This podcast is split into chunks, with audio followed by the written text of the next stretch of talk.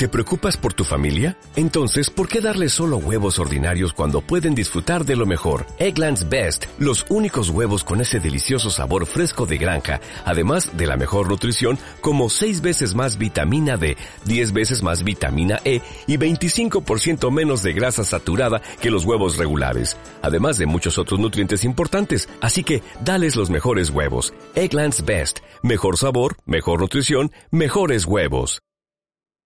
A 12 y 44 minutos de la mañana, un día fueron modernos, eh, tal vez pasó su momento, pero el que es moderno un día y es moderno de verdad, nunca deja de ser moderno.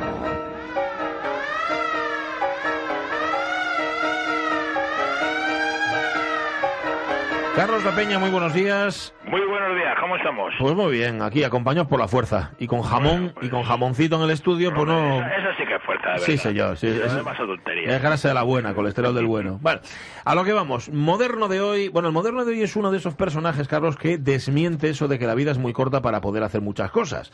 A veces resulta increíble que, atención, en apenas 60 años alguien le haya dado tiempo a hacer tantas cosas diferentes como a nuestro moderno, el italiano Temístocles Solera. Sí, vamos, un tipo que entre otras cosas fue artista de circo, cantante de ópera, compositor de cierto éxito, director de orquesta, novelista, aguador, libretista de los primeros éxitos de Verdi, primer empresario del Teatro Real de Madrid, consejero áulico y amante de Isabel II, la reina castiza, espía de Napoleón III, comandante y principal agente en la lucha contra el bandolerismo en Italia, fundador de la policía en Egipto, comerciante de antigüedades y aparte de todo esto, pues si acaso no lo había dado, pues le dio tiempo todavía a morir en el olvido en Milán. Vamos. Ah, mira. Desde luego, vamos, sin temor a equivocarnos, podemos decir que Temístocles Solera fue protagonista de una vida al menos tan intensa y exagerada como rimbombante suena su nombre, Temístocles Solera. Ajá. Una vida tan exagerada que a veces resulta inverosímil y yo creo que quizás esto sea lo que le ha privado de protagonizar Ya. muchas películas y novelas que desde luego se podían haber inspirado en su existencia. A un tipo novelesco, polifacético, ¿cómo lo definirías tú, Bertín? Un fenómeno, vamos. Un fenómeno, sí, señor. Bueno, eh, autor, ojo, de una obra del libreto de Nabucco y, sobre todo, de su famoso coro Va Pensiero, que eclipsa todo lo demás que hizo. Sí, vamos, Va Pensiero es probablemente el coro más famoso de la historia de la ópera, pero en Italia además se convirtió en la canción estrella en el himno del risorgimento, vamos, Va Pensiero sulla liadorate, eh, o sea, vuela pensamiento con alas doradas, pósate en las praderas y en las cimas donde exhala su suave fragancia el dulce aire de la tierra natal. Los hebreos cantan en su exilio babilónico la pérdida de su patria, pero a quien escuchamos realmente, y este es el gran mérito de, esta obra y de sus autores, son los sentimientos de los italianos. Vamos, su deseo de unidad, de soberanía y el desprecio a la dominación austriaca. Con el estreno de Nabucco, su tercera ópera de mil no- en 1842, Verdi se convierte no solo en el compositor con mayúscula, en el más importante de su tiempo, sino en un grito patriótico. Verdi, Vittorio Emanuele, Re d'Italia. ¡Viva Verdi, viva l'Italia! Sí,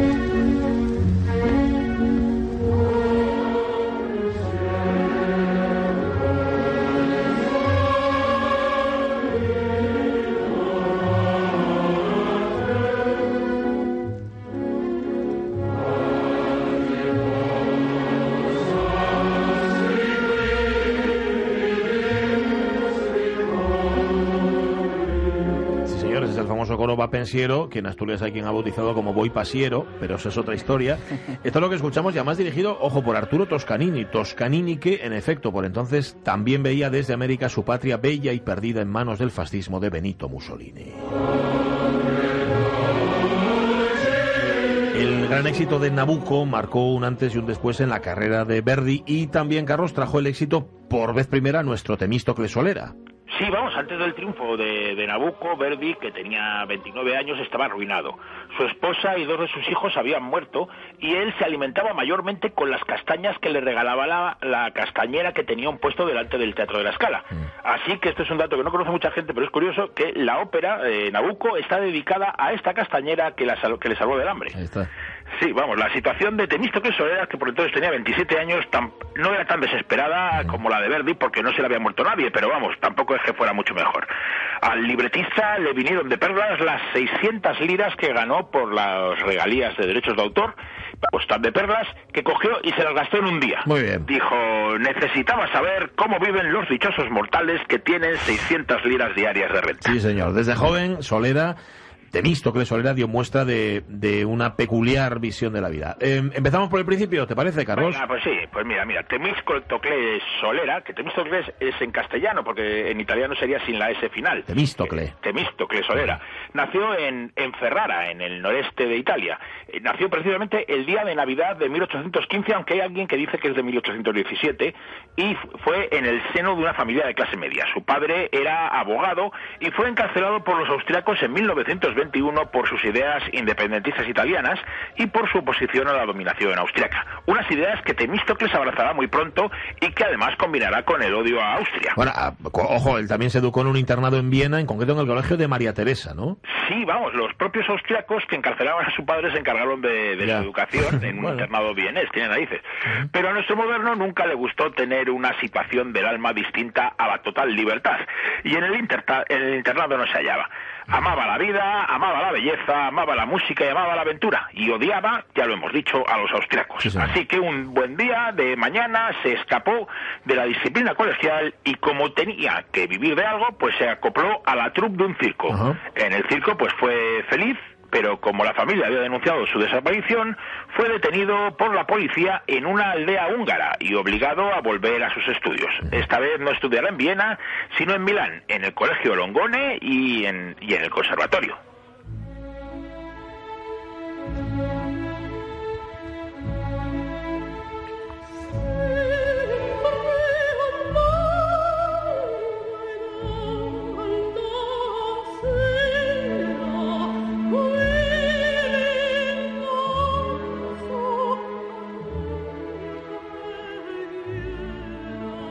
Si no os decimos quién es, adivináis mm, fijo que es Montserrat Caballé. Y lo que está cantando igual ya no tanto. El aria Sempre alba e la sera de la Juana de Arco, la Giovanna d'Arco de Giuseppe Verdi.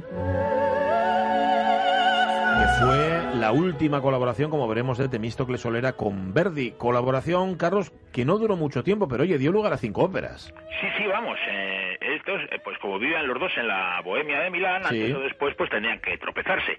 Verdi se había trasladado a Milán, pero no había conseguido que le aceptaran en el conservatorio. Son ese tipo de cosas que pasan, como le pasó a, Goya también, cuando vino a Madrid. Un conservatorio que además que sí había acogido a Temístocles Solera. Y nuestro moderno, a pese a todo, tampoco tenía mucho interés en ser músico. Él quería ser poeta y a los 18 años ya había publicado su primer libro de poetas, de poemas, que estaba claramente influenciado por Alessandro Manzioni, el gran poeta romántico italiano que además para nosotros tiene una, eh, una eh, categoría especial porque es el dedicatario del grandísimo Requiem de Verdi. También probó suerte con, con la novela, con, con, una que se llamaba Michelino, pero no tuvo ningún éxito. Así, cuando empieza a colaborar con Verdi, Solera vivía acusado, acosado por las deudas, pero también se dedicaba a desarrollar su ingenio para huir de los acreedores. Fíjate, empiezan a colaborar Temístocles Solera y Verdi en 1839 con la primera ópera de Verdi, la primera ópera del debuseto Oberto Conte di San Bonifacio. Sí, una ópera que pese a ser de Verdi apenas se representa en la actualidad. El operista por antonomasia dedicó cuatro años a componer una ópera que, le salió bastante como de Rossini, ¿no? y, bueno, y nuestro moderno hizo el libreto, pero lo hizo como segunda opción. Parece ser que el primero fue escrito por Antonio Piazza y con otro nombre, que era Rochester. No sabemos cómo, pero a Temístocles Solera le pidieron que escribiera un nuevo libro basado en el anterior para, para esta ópera en dos actos, en la que Verdi aún no había encontrado su lenguaje. Oberto tuvo un éxito discreto en su estreno el 17 de noviembre de 1839, pero permitió que el empresario de la escala, Bartolomeo Merelli, encargara otras dos óperas al joven Verdi.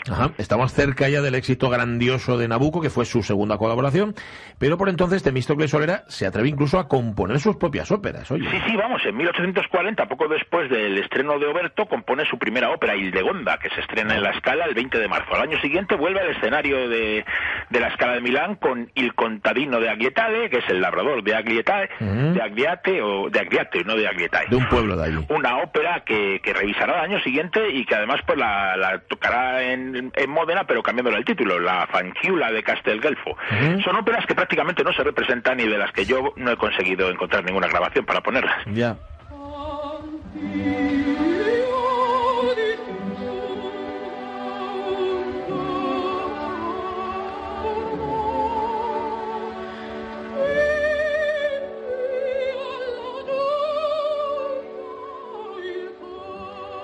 Pero ¿quién quiere escuchar a Fanchula di Castelgelfo con música de Solera, pudiendo escuchar a Verdi, a María Calas cantando aquello y yo también una vez abrí mi corazón a la felicidad? Esta es Abigail, que ha encontrado en el palacio de Babilonia la prueba de que no es la hija de Nabucodonosor, sino una esclava hebrea. El segundo acto de Nabucco, que es una ópera que es mucho más que el coro vapensiero. ¿eh? Nabucco es, de hecho, el punto de partida de la extensión de Verdi a la cima de la ópera. La experiencia exitosa, ¿verdad?, de la colaboración del compositor de Buseto con el poeta de Ferrara se va a repetir, Carlos, en los años siguientes. Sí, además, tanto con los lombardos en la primera cruzada como con Atila, el éxito es extraordinario. Y eso pese a que el obispo de Milán intentó censurar el bautizo en el Jordán de los lombardos por considerarlo blasfemo. Vamos, tú. incluso la representación fue prohibida por la jerarquía católica. Pero sus autores y el teatro hicieron pues lo mejor que se puede hacer con una prohibición. Que es, que es saltársela. Claro. Y entonces se la saltaron y el público de Milán les dio su bendición. Vale, hasta ahí va todo bien, pero la quinta de sus colaboraciones, Giovanna d'Arco, Juana d'Arco, fue un fracaso y Temístocles Solera y Giuseppe Verdi, que tenían los dos mucho carácter, discutieron. Sí, desde el principio a nuestro moderno le habían acusado de, sin citarlo, haberse basado en el drama de Schiller. Y Solera lo negó al editor Giovanni Ricordi, dijo que era un drama italiano completamente original. Ya. Pero hay eh, coincidencias que hacen sospechar que, como pasa con el tema este del John Williams, pues que nuestro moderno se haya basado en la obra de Schiller. Pero, pero ese no fue el problema. El caso es que cuando el público milanés no respondió a la obra como lo había hecho con las otras óperas, sus autores discutieron. Temístocles Solera dijo que él había escrito un libro que era tan bueno como el de Nabucco, como el de los lombardos o como el de Átila. Así que el problema debía estar en que el compositor había bajado el nivel de la música. Lógicamente Verdi no estaba de acuerdo y cogió y lo despidió como guionista. No volvieron a colaborar. Vamos, a partir de entonces el libretista de Verdi sería Francesco María Piave y Temístocles Solera se perdió a escribir pues cosas como Rigoletto, La Traviata, Macbeth o La Forza del Destino.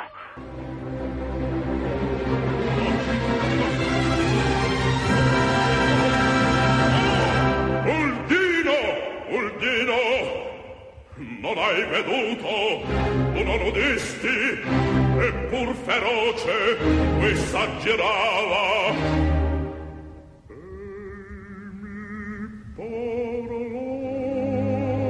Aquí llevamos un trío, Caballé Calas y ahora Boris Christoph cantando un área de Átila, porque ellos lo dicen Átila, nosotros decimos Átila, Uldino, Uldino, llamando a su Uldino. Bueno, el libreto de esta ópera de Átila o Atila fue corregido por Piave, porque Verdi, Carlos, ya no quería a Solera ni para retocar sus trabajos. No, no, no, no lo quería para nada. Le sentó fatal lo de que le dijera que había bajado el nivel con la composición.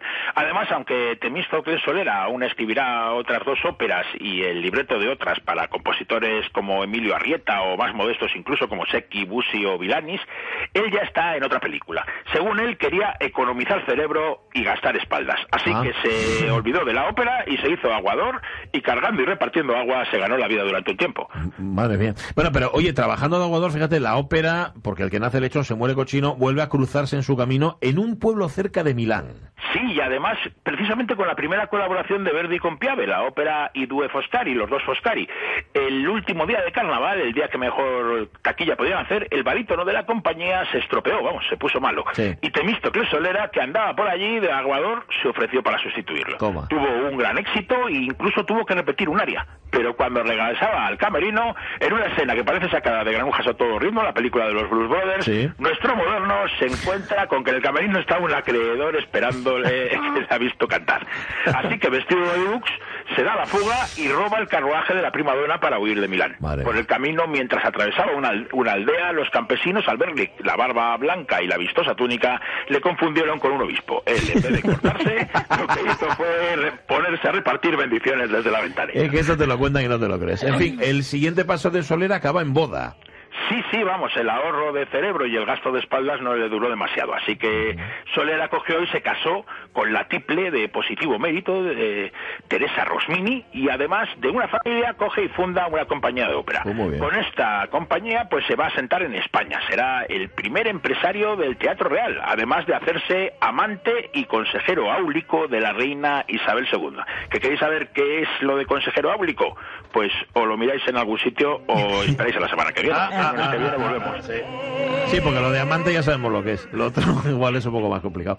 Gracias, Carlos La Peña. Esperamos ansiosos. Un abrazo. Un abrazo muy fuerte. Venga, Adiós. el que es mucho más que el autor del Va Pensiero y el autor de Nabucco, Temístocles Solera, y aquí en España también hizo de las suyas. Un parto bien aprovechado y 60 años, de verdad, que le dieron para mucho. Creador Vale. de la policía en Egipto. Eh, sí, es que de todo, que todo es posible.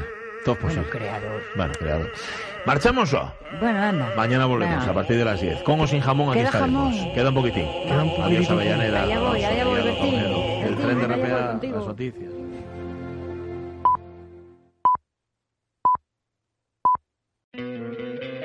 ¿No te encantaría tener 100 dólares extra en tu bolsillo? Haz que un experto bilingüe de TurboTax declare tus impuestos para el 31 de marzo y obtén 100 dólares de vuelta al instante. Porque no importa cuáles hayan sido tus logros del año pasado, TurboTax hace que cuenten. Obtén 100 dólares de vuelta y tus impuestos con 100% de precisión. Solo con Intuit TurboTax. Debes declarar para el 31 de marzo. Crédito solo aplicable al costo de la presentación federal con TurboTax Full Service. Oferta sujeta a cambios o cancelación en cualquier momento.